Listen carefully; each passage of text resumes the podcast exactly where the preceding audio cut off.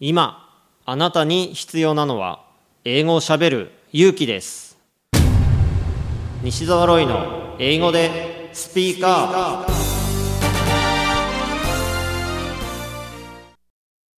英語でスピーカーアップ Hi, I'm Yukon. Uh, let me talk about my business and my aim. Uh, I'd like to connect uh, various countries and people uh, because my friend sometimes asked me to introduce my foreign friends uh, because they need um, business partner, a native speaker, staff, and uh, English teacher. So uh, that's why I uh, started to do two things. Uh, the first one, um, to organize international events.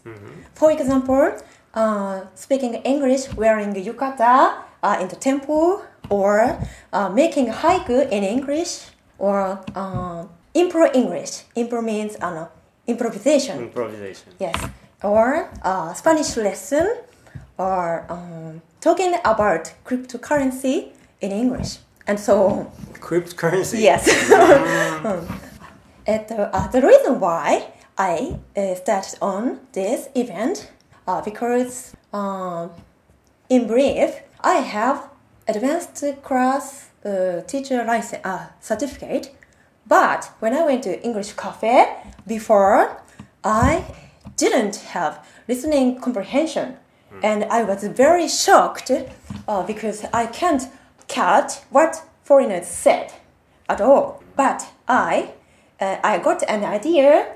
Okay, I uh, hold an English event, and I will be able to got, get both uh, the knowledge of English and money. uh, and I did that. The second one, uh, to teach English to beginners beginner beginners. Yeah, and uh, that's named rapport English.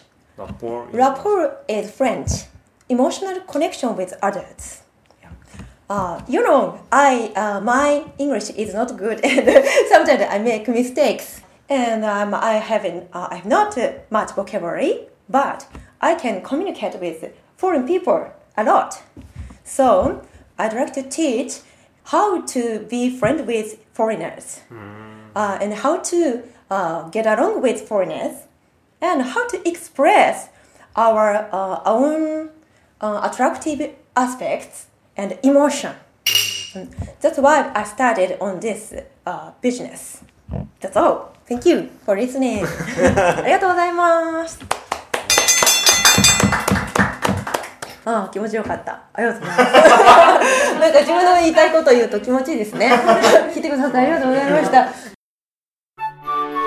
なるほど頑張って勉強しているのに上達が感じられないんですかまあいろいろと英語病併発してるみたいなのでこの薬を出しておきますね英語が上達しない原因の直し方。電子書籍ですので薬局ではなく Amazon Kindle ストアでお求めください。